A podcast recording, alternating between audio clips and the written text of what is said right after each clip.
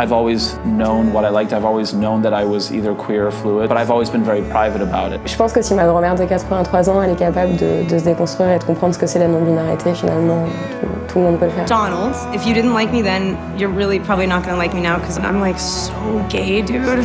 Mais vous aimez les femmes Pourquoi Pas vous If we are gonna put a label on it, yes, I am transgender. But at the end of the day, I am me. Ça va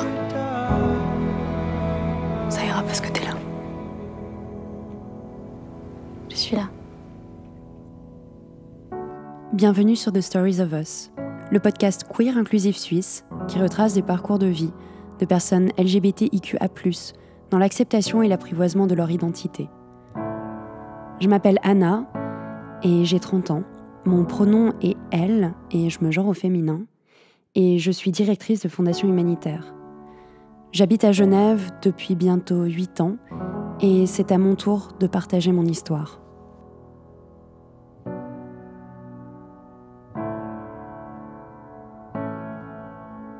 Euh, j'ai grandi en France, dans une famille assez euh, que moi, en tout cas, je percevais de l'extérieur comme étant euh, comme étant plutôt ouverte d'esprit, voire très ouverte d'esprit. En tout cas, je projetais ça sur, euh, sur cette famille. On parlait vraiment hyper ouvertement de plein de trucs. Une famille très proche aussi. On a un noyau familial qui, qui fonctionne bien. J'ai commencé à me rendre compte que j'étais pas hétéro, en fait, assez tard. Je trouve, moi, pour moi, assez tard. Et peut-être parce que, euh, peut-être parce que, en tout cas, je me, en tout cas, je me définis comme, comme personne bi.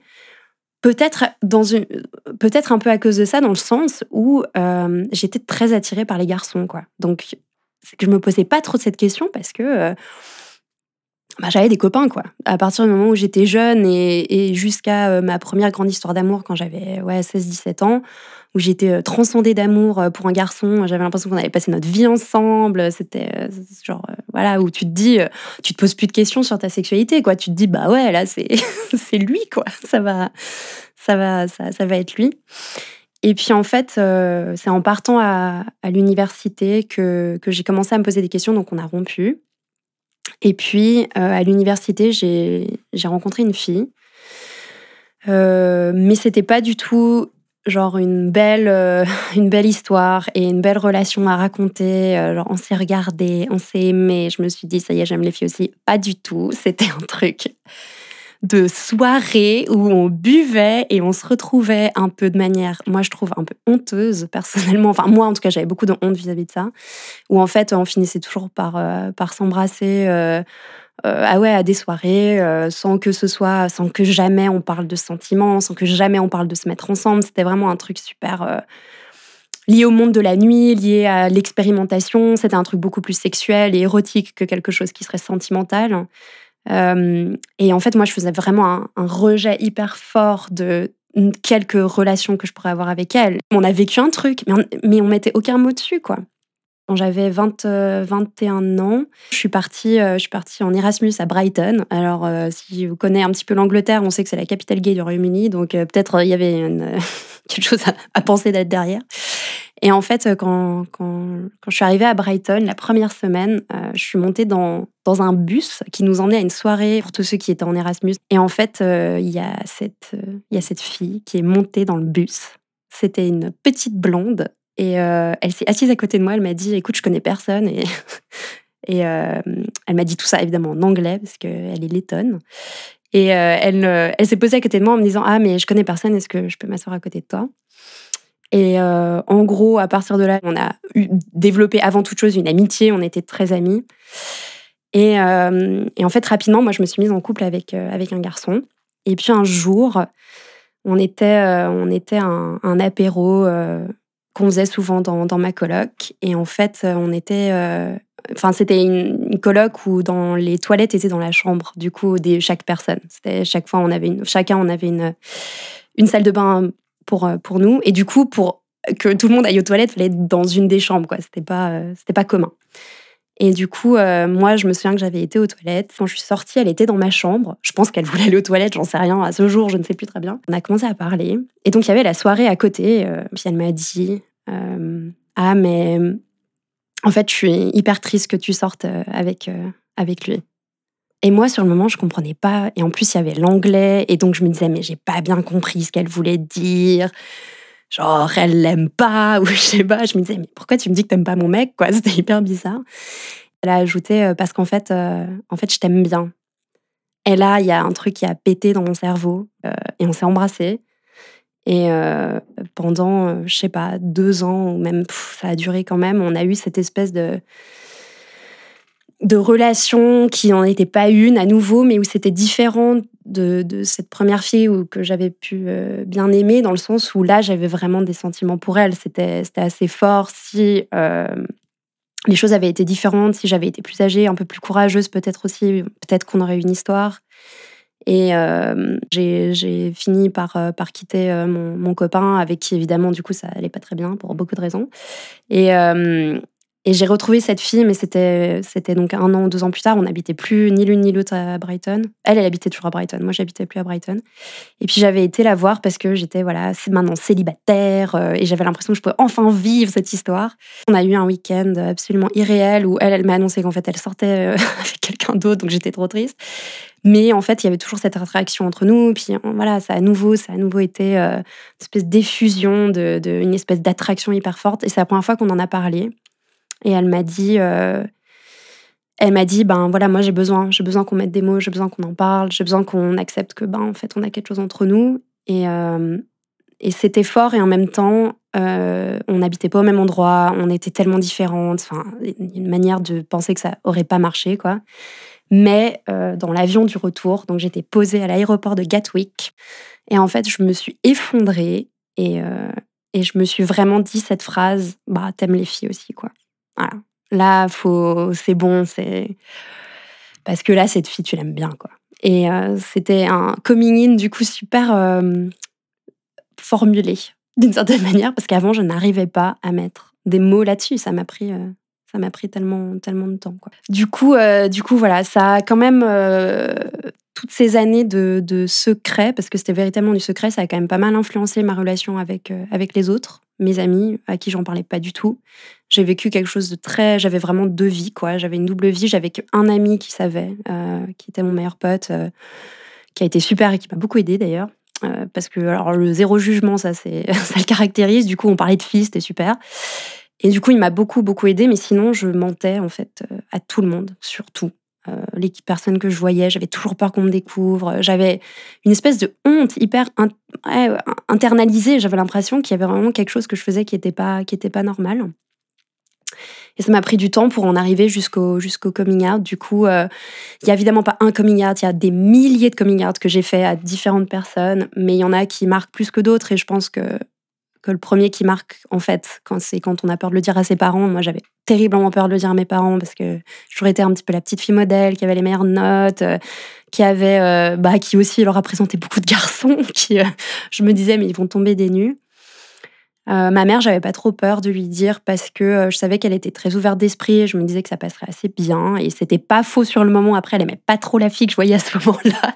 Donc ça, ça c'était un peu plus là où le bas blesse. Mais mon père, par contre, j'étais euh, j'étais chez moi, j'étais rentrée chez mes parents. Donc j'habitais depuis un moment plus chez mes parents. Et en fait, j'étais rentrée le week-end chez mes parents.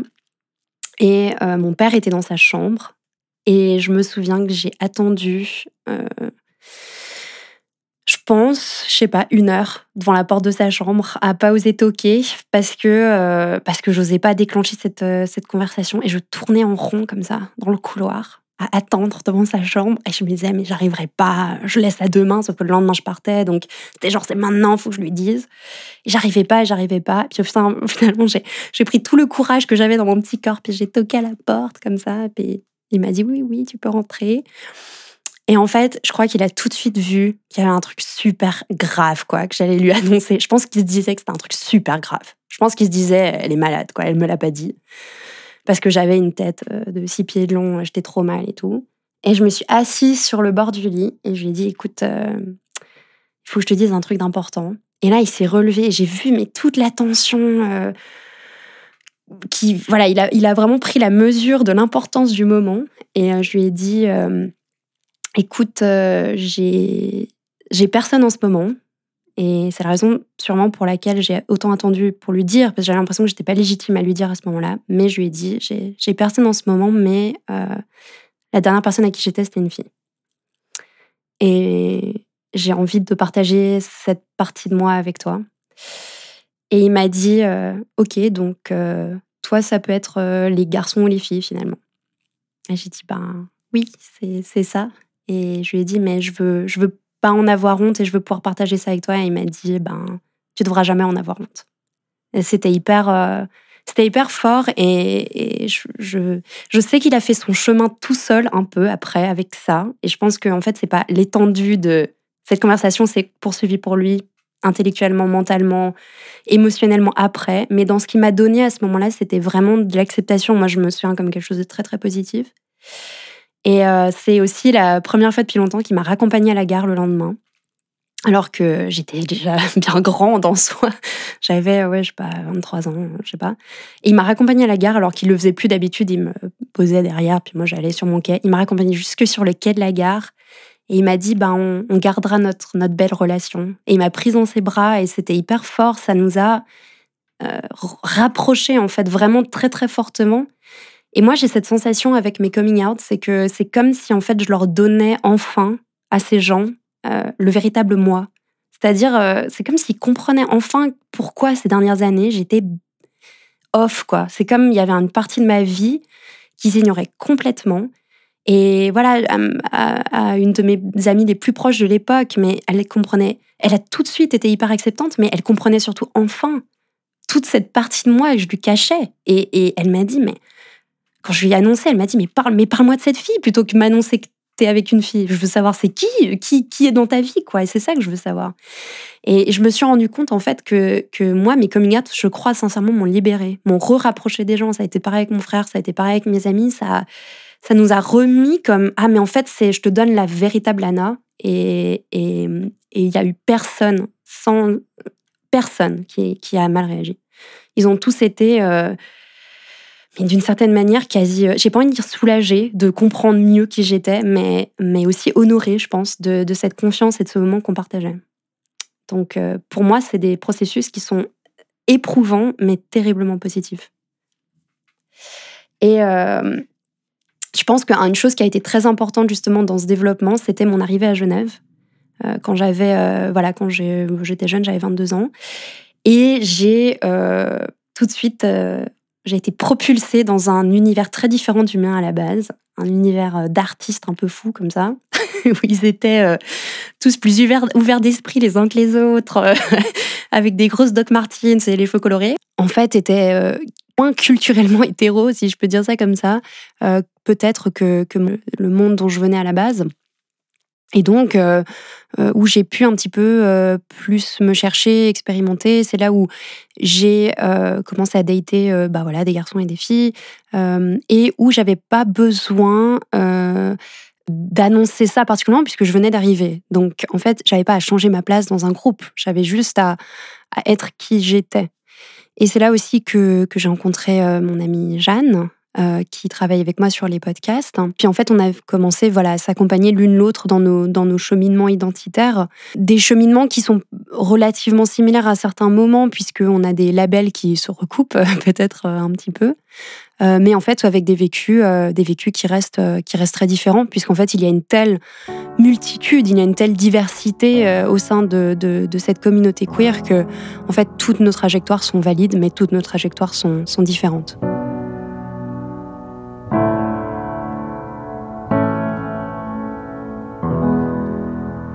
C'est Jeanne, mais pronoms c'est elle et je me genre au féminin. J'ai 27 euh, ans et euh, je suis artiste. C'est vrai que nous, enfin moi j'ai eu un parcours euh, un peu différent que toi. alors je viens de d'Annemasse. Très vite, à partir de mes 15 ans, je suis venue ce qu'on appelle le lycée en France, le collège en Suisse, faire mes études à Genève. Mon contexte familial, c'est que je suis fille unique, euh, enfant de parents artistes et euh, enseignants. Euh, j'ai pas l'impression d'avoir été familière avec le terme LGBTIQ avant longtemps, mais j'ai grandi dans un milieu familial où il y avait beaucoup de personnes dans les amis artistes de mes parents qui faisaient partie de la communauté. Et donc, très jeune, en tout cas pour moi, c'était tout à fait naturel d'avoir comme modèle de vie ou comme modèle familial euh, des personnes de la, de la communauté. Après, je dirais que euh, par contre, ça a quand même été différent quand nous, on s'est rencontrés et que c'est là vraiment que moi, j'ai été plus euh, proche et que j'ai vraiment entendu parler de, de, termes LGBTIQ, de, de queer, de communauté, et c'était avec toi. Et euh, euh, quand on s'est rencontrés, et c'était, je pense, le moment où, où c'était ton coming out à toi qui devenait euh, vraiment out. Et alors à ce moment-là, ben moi, j'étais pas du tout out et je pense que je n'avais aucune idée que j'allais être out de quoi que ce soit un jour. À ce moment-là, pour moi, ça a changé parce que j'avais vraiment quelqu'un de proche. à qui je pouvais aussi m'identifier parce que c'était la première fois que j'avais une amie de mon âge qui vraiment euh, une amie proche, je dis parce que bien sûr j'avais eu euh, des amis gays euh, ou lesbiennes avant, mais vraiment dans mes amis proches qui traversaient toutes ces questions-là et qui traversaient toutes ces remises en question. Et je pense que ça, ça a été aussi assez important dans mon parcours à moi, ça a été d'apprendre à être une alliée en fait. Et je pense de, que ça a été quelque chose que j'ai eu beaucoup de de plaisir et d'envie à découvrir pour pouvoir être euh, quelque part euh, euh, la meilleure alliée, pour, déconstruire aussi, je pense, l'homophobie internalisée que je pense on a toutes et tous à la base. Et, et ouais, ça a été pour moi à ce moment-là, je pense, un, vrai travail, mais un travail, pas un labeur difficile, mais un travail parce que parce que ça demande des remises en cause, ça demande de se remettre en question, de se rendre compte des choses et, et voilà, et aussi de, se rendre compte de ses privilèges aussi à ce moment-là. Je pense que ça a été assez long pour moi euh, de me rendre compte que j'étais pas hétéro. Euh, parce que, et c'est là que c'est, c'est, ça peut être surprenant, parce que justement par mes amitiés et un peu tout le, cercle d'amis proches que j'avais pu euh, développer euh, à ce moment-là, ben, j'avais quand même un, un pied, disons, j'étais familière de la communauté queer et des codes et de cette culture. Euh, mais par contre, moi, j'étais la, j'étais la pote hétéro, en fait. Et j'ai toujours été la pote hétéro. Et, et quelque part, c'était important pour moi d'être une bonne alliée et et je pense que ça a aussi contribué au fait que, comme je me définissais comme ça, euh, je me suis pas trop rendu compte du moment où, ces questions-là, elles m'ont concernée moi-même, en fait. Je pense que, voilà, j'ai comme euh, beaucoup, je suis tombée amoureuse de la pote hétéro qui, euh, qui était pour le coup vraiment, vraiment hétéro et, euh, et où c'est toujours la mauvaise idée, mais, mais bon. euh, et ça a commencé comme ça, euh, par euh, quelque chose qui. par une ambiguïté dans une amitié très fusionnelle et assez forte. Et, mais, une ambiguïté qui, je pense, voulait pas dire la même chose de son côté et du mien. Et que pour moi, en fait, j'aurais eu besoin à ce moment-là de vivre quelque chose au niveau de mon identité que bien sûr je pouvais pas vivre avec elle. donc je pense que ça a été un parcours assez long parce qu'au final, comme cette histoire n'a pas pu être une vraie histoire, ça m'a pas aidé à, mettre des mots sur qui j'étais et ça a juste été que, bah voilà, euh, dans mon parcours de personnes qui euh, avaient eu uniquement euh, des relations avec des hommes jusqu'à maintenant, là j'avais des sentiments pour une fille, mais j'ai jamais eu, il s'est jamais rien passé en plus. Donc, ça ça m'a pas aidé justement à passer ce, ce pas-là, ça m'a amené à me poser des questions, mais ça n'a pas changé comment je me définissais pour moi.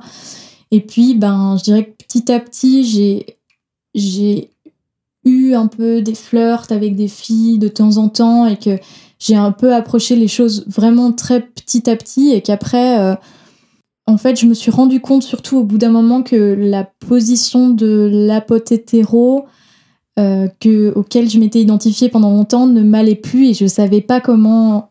Je savais pas ce que ça voulait dire euh, pour moi. Mais en tout cas, je me sentais plus à ma place dans cette position-là. Et euh, ça, c'était un moment assez difficile parce que je pense que je comprenais pas ce qui, qui était peut-être en souffrance ou qui, en tout cas, était pas au bon endroit au bon moment, ce qui n'était pas juste chez moi, mais je le comprenais pas. Et puis euh, finalement, euh, j'ai eu euh, une première histoire avec une fille, une fille qui, elle, était très, très out lesbienne et il n'y avait pas d'ambiguïté à ce sujet-là et à qui j'ai fait un peu mon coming out de personne en questionnement.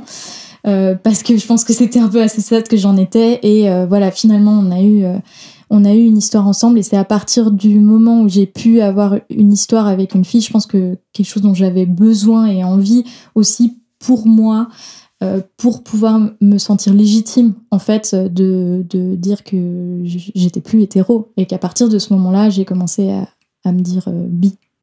Moi, personnellement, mais je sais pas si c'était OK que je le dise, mais moi, je me souviens très bien de ton coming out à moi. oui. on n'est pas obligé, je le comprends. Non, non, mais, mais vas-y, je suis curieuse de voir comment tu l'as. Mais euh, du coup, c'est. Je me souviens qu'on était en train de marcher sur la plaine de Plein Palais et euh, on allait en soirée. Et tu m'as dit, euh, j'ai l'impression que tu avais, besoin de le sortir parce que tu l'as sorti de manière super abrupte. Et je sais plus, je pense que j'avais dû dire. Je pense que j'avais dit quelque chose qui potentiellement t'excluait de la communauté. Je sais plus très bien ce que j'avais dit. Je me souviens. Ah, tu te souviens Je pense que j'avais dû dire un truc genre euh, ça te concerne pas, mais je sais pas. Mais tu peux... Vous les hétéros. Vous les hétéros. Voilà. Alors la phrase super qu'on adore dire. Vous les hétéros. Désolée, je m'excuse. Mais j'avais, voilà, vous les hétéros, et t'avais, je me souviens que tu t'étais arrêté, et puis tu m'avais, genre, lancé le machin, genre, bah, bah non, en fait, c'est pas comme ça que je me définis, si jamais. En fait, tu m'as vraiment, genre, en fait, faut qu'on en parle parce que, parce que c'est plus comme ça que je me définis. Je sais plus exactement vraiment le mot, mais c'était vraiment un truc que tu m'as lancé, et ça, ça voyait que tu, tu, tu besoin de le sortir, quoi. Vraiment, tu l'avais, il était proche et ça allait exploser. Et après, je me souviens qu'on a passé une soirée trop weird. Où on était vraiment. C'était super bizarre. C'était super bizarre. Où on se disait. Euh, moi, j'avais l'impression que je t'avais un peu, du coup, insulté. Enfin, tu sais, parce que j'avais dit, ah, mais les hétéros. Et puis, je voyais que peut-être, je me disais, ah, mais je l'ai pas assez écouté. Parce qu'elle elle a besoin de me sortir ça. Puis après, enfin, bon, ça a été une soirée bizarre pour beaucoup d'autres raisons. Mais là, en l'occurrence, c'est vrai qu'on a eu besoin d'en reparler. Et après, on en a parlé de manière apaisée, hyper. Mais du coup, euh, je pense que, sans vouloir m'avancer, je pense que ça a été spécial pour toi de faire un coming out à quelqu'un qui elle-même t'avait fait tout ce chemin de coming out, que t'avais vu progresser là-dedans. Et c'est comme si ton statut changeait, alors que dans notre relation, c'était très comprise que moi, j'étais la, la pote queer et toi, t'étais la pote hétéro. Et puis, Enfin, je pense que du coup, c'était comme, ben non, en fait, faut que faut qu'on change et que tu me reconsidères là-dedans. ouais, en effet, pour moi, j'ai vraiment senti ce qui était difficile pour moi au moment de mon coming out et de mes nombreux coming out après, c'était que, en fait, euh, moi, je suis quelqu'un qui aime bien vraiment euh, réfléchir aux choses et savoir comment je vais les dire et qui aime bien vraiment penser à la manière dont je vais dire les choses aux gens et les prendre en compte. Et là, il y avait vraiment quelque chose j'ai été surprise par quelque chose qui était plus fort que moi en fait et qui avait besoin de sortir et de s'exprimer. Et, c'est pour ça que souvent je pense que c'est ça qu'on vit et, euh, et, qui est difficile et où on sent beaucoup de maladresse parce qu'en fait il faut que ça sorte et c'est plus fort que nous. Et je pense que d'ailleurs s'il n'y avait pas cette force là à l'intérieur ben peut-être qu'on n'aurait pas le courage de le faire. Enfin en tout cas moi j'ai eu besoin de cette euh, espèce de, de, force, de violence intérieure qui m'a secouée pour que je passe le cap, en fait. Et, euh, et, voilà, et, c'était aussi ça, c'est que pour moi, d'un point de vue extérieur, et je me souviens qu'on se l'était dit une fois où, euh, où, moi j'avais dû te poser la question, mais tu penses que moi je, serais gay un jour Et puis tu m'avais dit, mais t'es tellement euh, ouvert d'esprit que en fait euh, si tu devais l'être, euh, si tu devais te rendre compte de ça, tu le serais déjà. Et moi, j'en étais un peu restée à ça dans ma tête, qu'en plus, j'avais un, milieu autour de moi qui était déjà tellement ouvert que, euh, en fait, c'était, servi sur un plateau. En fait, la difficulté, elle pouvait pas être là. Enfin, et qu'en fait, ça a été quand même difficile pour moi parce qu'en effet, ça a changé mon rôle dans un groupe, dans un groupe presque familial, en fait, d'une famille qu'on se recrée. Et, et, c'était ça, je me reconnaissais plus dans le rôle que, que j'avais. Et je pense que c'est beaucoup ça aussi, le coming out. C'est, c'est, c'est qu'on change de rôle dans la société, en fait. Et que dans la société, vis-à-vis de nos proches aussi, et vis-à-vis de notre famille, et tout ça. Et, et, et ben, dans ce, dans ce sens-là, je te rejoins. Pour moi, ça a été très libérateur euh, de le faire, même si parfois ça a été un peu euh, maladroit, douloureux, euh, comment dire, on va dire, inattendu, ou voilà. ça, ça m'a permis de reprendre une place qui était la mienne, en fait, je pense.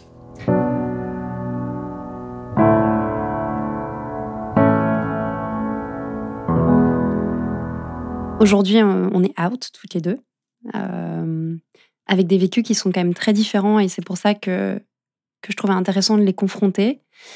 Euh, moi, je suis aujourd'hui, je suis mariée avec, avec une femme que j'ai rencontrée il y a sept ans. dans un contexte suisse, c'est pas toujours évident et, où on n'a pas beaucoup de droits, donc c'était des nouveaux challenges qui me sont arrivés dessus. Mais par contre, qui vraiment m'ont amené à une acceptation absolue de qui j'étais, euh, aussi à une reconstruction du couple euh, qui n'était pas genré, qui, où les rôles étaient complètement à définir, une espèce de, réinvention complète de la relation que moi qui avais été en couple avec des garçons quand même majoritairement. Mais voilà, j'avais eu, euh, j'avais eu cette espèce de vision d'un couple assez assez genré, j'ai envie de dire, de, assez traditionnel peut-être euh, dans la manière dont on était l'un avec l'autre, et donc cette espèce de redéfinition absolue euh, d'être avec une femme d'une manière sérieuse, c'est-à-dire d'envisager une vie commune, mais dans un couple queer, quoi et qui était en marge de la société, à vouloir évidemment l'égalité, mais à aussi juste accepter parfois qu'il y a cette marge, ça vient avec une marginalité. Une marginalité que j'ai fini par par aimer aussi d'une certaine manière, euh, mais du coup qui a un vécu qui est assez, assez différent de, alors qu'on a toutes les deux des attirances euh, pour des personnes très diverses et de genres très divers. Euh, toi, tu as un vécu qui est quand même différent aujourd'hui? Oui. ben, moi, aujourd'hui, je suis maintenant en relation avec un homme et donc je me retrouve à nouveau dans un modèle de, relation de couple hétéro. Et euh, alors que, pour moi, par contre, après euh, toutes ces étapes de vie et après avoir été en, relation avec une femme et après aussi avoir déconstruit, euh, je pense, toutes ces projection très binaire qu'on a sur l'amour au final du rôle qu'on a en tant que femme euh, avec un homme euh, dans un couple et je pense après avoir été au-delà de ça euh, ça sera plus jamais pareil pour moi d'être avec un homme et je pense que maintenant ça m'a ouvert les yeux sur plein de choses et que du coup c'est c'est des choses qui. Enfin, pour moi, la difficulté aujourd'hui, elle se retrouve là-dedans, dans, euh, dans le fait de, de, refuser euh, un certain modèle euh, hétéro-patriarcal et de vouloir le refuser dans mon intimité et dans mon quotidien, alors que pourtant j'aime un homme et que je suis en relation avec un homme. Et ça, c'est mon travail d'aujourd'hui. Mais c'est vrai que je pense qu'on a une vision euh, en tant que personne bi ou pan, c'est que on a comme vécu les deux, c'est-à-dire euh, être en couple que la société va percevoir hétérosexuel et je vais utiliser le mot normal parce que je trouve qu'il fait son sens ici, qui va être perçu comme normal et accepté et acceptable, et euh, avoir aussi vécu la marge, avoir vécu un couple qui est considéré atypique, euh, qui va être euh, vécu d'une manière différente aussi bien pour les personnes dans le couple que par la société, par la famille et évidemment dans les droits. Et je, pense que du coup, on a un vécu qui est particulier dans un sens parce que, comme, comme tu disais au début, c'est vivre des privilèges, voir des privilèges et éventuellement les perdre. et les perdre un peu en accordéon. C'est-à-dire, euh, oh, je suis avec un mec, j'ai des privilèges, puis paf, je, me, je suis avec une fille, puis on me considère de manière super différente dans la société. J'ai plus de droits, je peux plus me marier, je peux avoir des enfants de manière très compliquée. Euh, je suis considérée de manière très différente euh, par mon employeur, par mon médecin, par voilà. Donc c'est c'est comme changer sans arrêt, mais sauf qu'on le, sauf qu'on voit la différence. Et je pense pour quelqu'un qui n'a vécu qu'un côté ou l'autre, euh, dans un sens, je me demande si c'est pas moins violent. C'est pas moins violent, mais c'est moins marquant peut-être. Mais quand on a vécu ce que c'était les regards dans la rue, acceptants, quand on n'a jamais eu peur de prendre la main avec la personne avec qui on était, quand on n'a jamais eu peur de rentrer de soirée avec la personne avec qui on était, et que d'un coup, on met un pied dans quelque chose où en fait on, se rend compte de la différence de traitement, de la différence de, regard, de la différence de tout. C'est comme c'est comme prendre une douche froide quoi. C'est se dire mais attends euh, en fait euh, j'étais pas une cititoyenne de seconde zone et je deviens une citoyenne de seconde zone, c'est-à-dire euh, tous ces privilèges que je prenais absolument pour acquis auxquels je n'avais jamais réfléchi. En fait, ils, ils m'appartiennent pas, ils sont plus à moi. Et je pense que cette espèce de passage d'un état à l'autre, c'est difficile de s'en remettre. Et c'est pour ça que je comprends aussi vachement bien ce que tu dis, de dire que tu vas forcément l'amener dans tes relations avec des mecs. Parce que forcément, tu as été construite aussi de ce que tu as vécu dans cette marge, de ce que tu as vécu avec, avec des femmes, de ce que tu as vécu euh, et d'autres personnes. Et c'est, c'est, c'est, on peut pas en sortir, c'est pas intact, mais on peut pas vivre les, jours, les choses exactement de la même manière. C'est, c'est impossible. Ouais, moi ce que j'ai beaucoup aussi rencontré, c'est euh, quand euh, j'étais euh, en relation avec des personnes qui n'étaient pas des hommes. je voyais dans le regard de beaucoup de personnes autour de moi, proches ou pas proches, que ce soit juste de la société et des gens, que c'est comme si ça n'existait pas aussi. Et c'est ça que j'ai ressenti très fort, c'est c'est ah je suis avec une fille, euh, d'accord, mais pour beaucoup de personnes, surtout quand on, se présente comme bi, euh, c'est un à côté, un peu. Euh, c'est. alors, je pense que, en l'occurrence, le regard il change après quand on devient une famille, quand on est marié, et que. mais en tout cas, quand on est une jeune personne, on est perçu comme quelqu'un qui veut juste avoir du fun parce que c'est un peu sexy de flirter avec des nanas quand on est une nana et euh, que c'est tendance et il y a tous ces mythes et ces clichés sur la bisexualité et donc euh, au-delà de ça, moi j'ai eu beaucoup de personnes qui euh, ont pas pris du tout mes relations au sérieux quand c'était pas des relations avec des hommes. Ouais, je pense que c'est vrai que c'est vécu. Effectivement, on donne pas du tout le même crédit c'est-à-dire quand c'est avec des hommes, c'est sérieux. Et quand c'est avec des filles, c'est tu veux te marier en soirée, quoi. Et, euh, effectivement, comme c'est deux filles, c'est sexy, alors c'est ok. Euh, je pense que sincèrement, un, homme bi ou pan aura une vision peut-être tout à fait différente de ce qu'on est en train de dire, mais effectivement, quand après tu, tu rentres dans un schéma où tu demandes les mêmes droits que les hétéros, là, t'es moins sexy.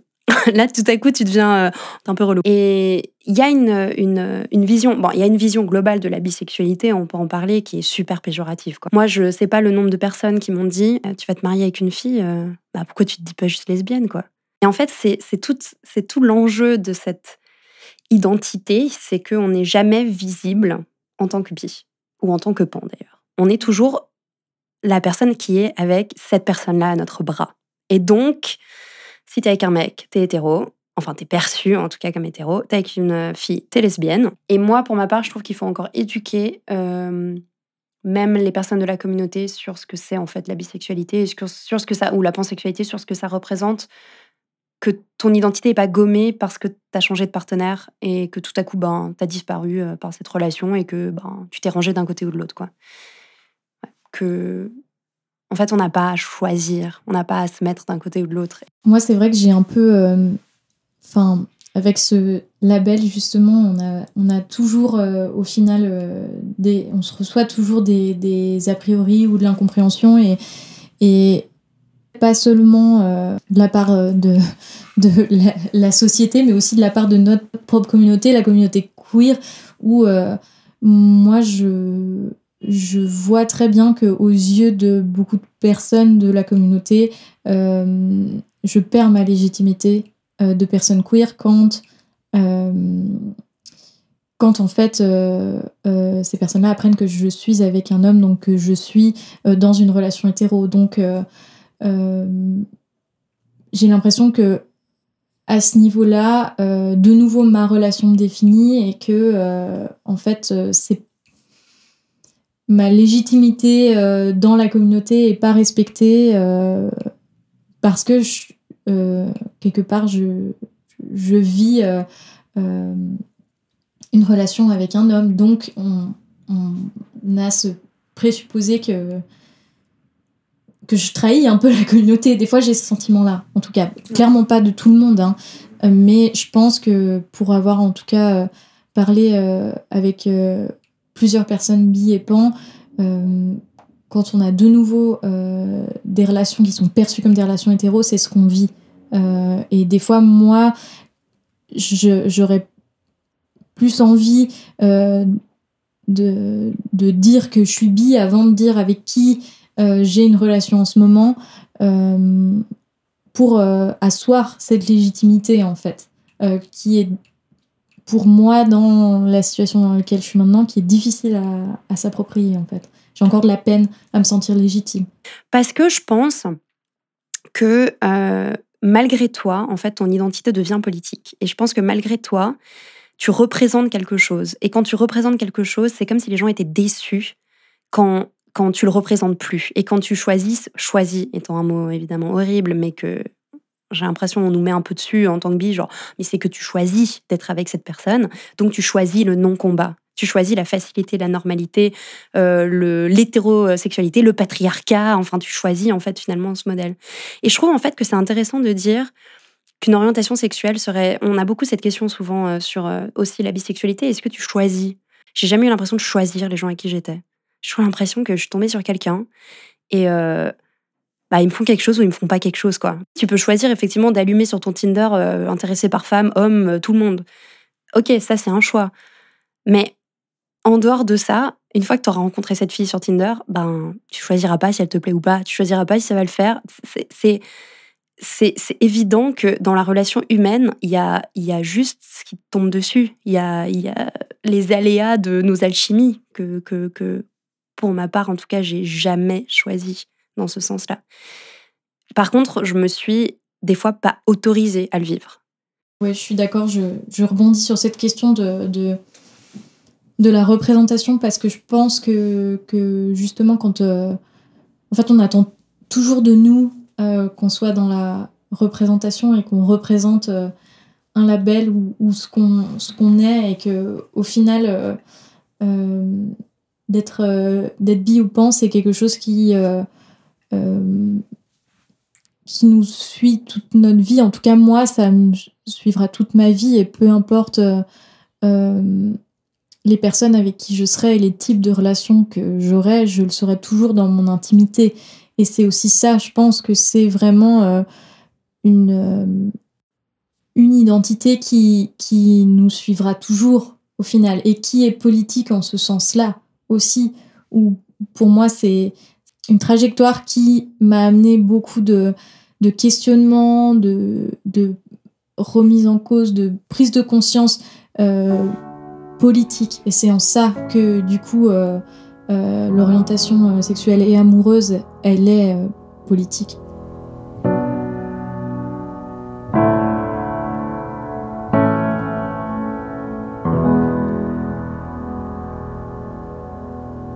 la Suisse a fait des progrès indéniables, je dirais, ces dernières années dans le sens de l'égalité de fait et de comment on le vit, comment on se vit dans la communauté, dans la société, pardon.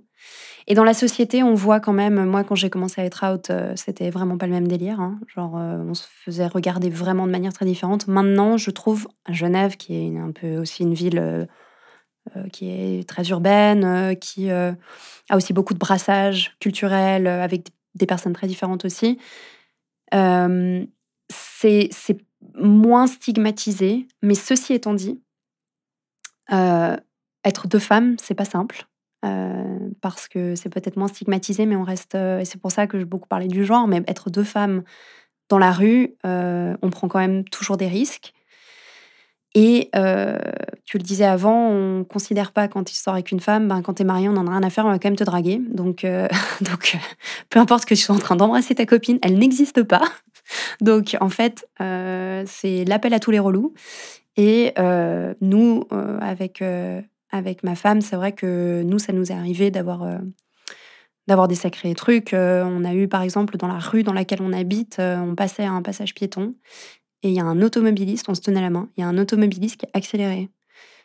Genre au passage piéton, quoi. Donc nous, on a eu trop peur. et en fait, il a baissé la fenêtre et il a explosé de rire. Et à ce jour, je sais pas s'il voulait juste faire peur à des femmes, auquel cas, my God, ou juste peur à des queers. je suis pas sûre. Mais ça, c'était il y a un an, quoi, à Genève. Et franchement, j'ai l'impression qu'on se rend plus bien compte, peut-être toujours, que ben, qu'il y a encore des situations qui peuvent être qui font peur dans la visibilité. Et c'est vrai que moi, être visible, c'est quelque chose que, auquel je vais penser souvent. À me dire, euh, là, je, vois la, la, rue et je me dis, bon, là, c'est safe, là, c'est pas safe. Mais c'est pour ça que je le lis beaucoup aussi au fait d'être une femme. Parce que j'ai l'impression qu'en tant que socialisée, en tant, ou en tout cas en tant que femme, j'ai été socialisée en tant que femme, on m'a quand même inculqué une peur de l'espace urbain, d'une certaine manière, ou de protection plutôt, de préservation, euh, de faire attention à certaines choses, à des comportements, à pas rentrer tard, à pas rentrer bourré, euh, à, faire attention à beaucoup de choses. Et en fait, j'ai redécouvert euh, ça en sortant avec des femmes, parce que c'est ça fois deux, parce que en fait on s'invite dans ton couple, dans ton intimité, parce que ben, t'es quasiment des fois une proie facile, quoi. Et hum, ça, c'est pas anodin, et je pense que ça sera pas anodin, ça va véritablement directement avec le combat féministe. Euh, mais pour moi, ça, c'est pas réglé, quoi. Il y a quelque chose de vraiment encore à, travailler de manière assez forte, ici et dans d'autres pays, bien sûr. Mais ici, qui est un pays qui n'a pas non plus fait le chemin sur la question des droits, donc on n'en parle pas, donc c'est un peu, un peu tabou. Euh, il y a du progrès à faire euh, très fort là-dedans. C'est pour ça que la communauté, pour moi, c'est quelque chose d'important. Euh, j'ai conscience qu'il y a des critiques un petit peu aussi sur la communauté dans le sens un peu enfermant, un peu ah mais tu peux plus être dans le monde hétéro, lambda et t'y sentir bien. Mais il y a une force folle au fait d'être avec des gens qui comprennent ce que tu vis, qui est inexplicable. C'est de la même manière que tu as une force folle à te retrouver euh, euh, dans une marche féministe. C'est que tu te dis, là, je partage quelque chose, un moment avec des personnes qui vivent quelque chose de similaire et qui peuvent, avec qui je peux parler de choses qu'elles vont comprendre, qui vont partager peut-être les mêmes problèmes, euh, qui peut-être auront des solutions aussi. C'est aussi un, endroit où tout à coup, tu deviens la majorité. Et c'est ça, c'est, ça n'arrive jamais pour nous. Jamais. On n'est jamais la majorité nulle part. Dès que tu es dans un endroit public, tu es la minorité. Et c'est comme si tout à coup, tu es dans un. Prenons un bar gay. Tu es tout à coup comme un hétéroé dans tout le reste de sa vie. C'est-à-dire, tu es la majorité. Ça veut dire que le barman, il va te traiter d'une autre manière, c'est-à-dire il va même pas regarder que tu es avec une meuf, il n'en a rien à faire. Euh, ça veut dire que les gens qui vont être autour de toi, ils vont pas te regarder parce que ben c'est comme tout le monde, quoi. c'est normal. Et es tout à coup, tu prends cette place dans la société que tu jamais ailleurs. Et pour moi, ça, il y a de la force là-dedans. Il y a de la force de, de soutien. Et c'est que parfois, tu es un peu fatigué d'être toujours euh, l'extraterrestre qu'on regarde. Parce que même si, évidemment, que on est plusieurs, c'est pas la question. Ben, en fait, on est rarement, on n'est jamais la majorité. Et là, tout à coup, ça s'inverse et je trouve que c'est très très fort. Et ouais, je dirais qu'il y a, il y a ce sentiment de reconnaissance et euh, de complicité euh, au sein de la communauté qui est, qui est vraiment hyper nécessaire. Et, et je pense que, que l'entre-soi, dans le sens d'être ensemble avec des personnes avec qui on, se comprend, euh, avec qui on a en tout cas euh, cette sensibilité euh, de, de vouloir se comprendre et de se respecter, ça c'est c'est sûr que ça ça a pas de prix. Après, je dirais que la, la communauté, en fait, on, on, on, entend souvent ce retour qu'il n'y a pas une communauté. En fait, c'est c'est un réseau qui est fait de plein de petits groupes. Et en fait, la communauté, on peut autant la ressentir à une soirée queer, à une manif, à une marche, que en fait à un dîner avec trois amis en fait. Et que du coup c'est cette communauté, elle est complètement variable et que c'est en ce sens-là que des fois on se représente la communauté comme une espèce de euh, grande bulle homogène de laquelle en fait on serait à l'extérieur et que des fois ça c'est difficile, euh, mais qu'en fait il euh, n'y a pas une communauté et il y en a plein. C'est hyper vrai. Et là où je pense que maintenant les LGBP sont en position où on a récupéré des privilèges ces dernières années, euh, donc j'entends euh, lesbienne, bi, euh, pan, gay, où on est moins stigmatisé, où c'est plus visible, c'est à notre tour d'une certaine manière, même si évidemment tout n'est pas réglé, c'est à notre tour d'une certaine manière aussi d'être très éduqué, à mon sens, sur les questions trans, sur les questions de non-binarité, sur la question queer, sur toutes les identités qui sont, sur la question inter évidemment, sur toutes ces questions qui sont maintenant plus ou tout autant euh, que l'étaient ces questions euh, d'orientation sexuelle étaient maintenant sont beaucoup plus marginalisées. Et, c'est un peu, euh, puisqu'on a récupéré du privilège, moi je vais l'utiliser ce privilège.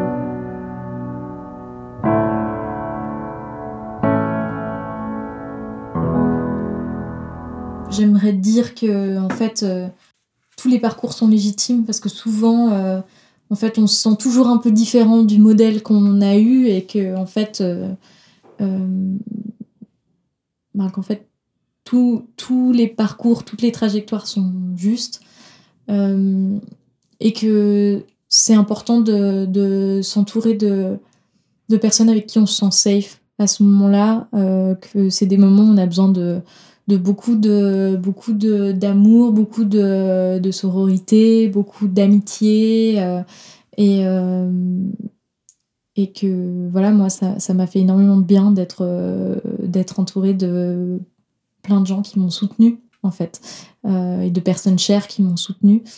Je pense que ça fait le lien aussi avec la question de l'allié et c'est vrai que pour moi être un bon allié c'est justement écouter recevoir ce coming out en voyant l'importance qu'il représente. C'est-à-dire euh, ne pas nier que c'est important, ne pas dire Ah, mais moi je m'en fous. Parce que, en fait, cette personne, elle a peut-être pris tout son courage à deux mains pour, pour annoncer ça. L'importance de l'allier, c'est aussi d'accepter, d'attendre, de recevoir ce discours en voyant l'importance que ça représente et de laisser justement cette personne toute la place dont elle a besoin pour parler de, cette, de cette question, de ce parcours qu'elle est en train d'avoir.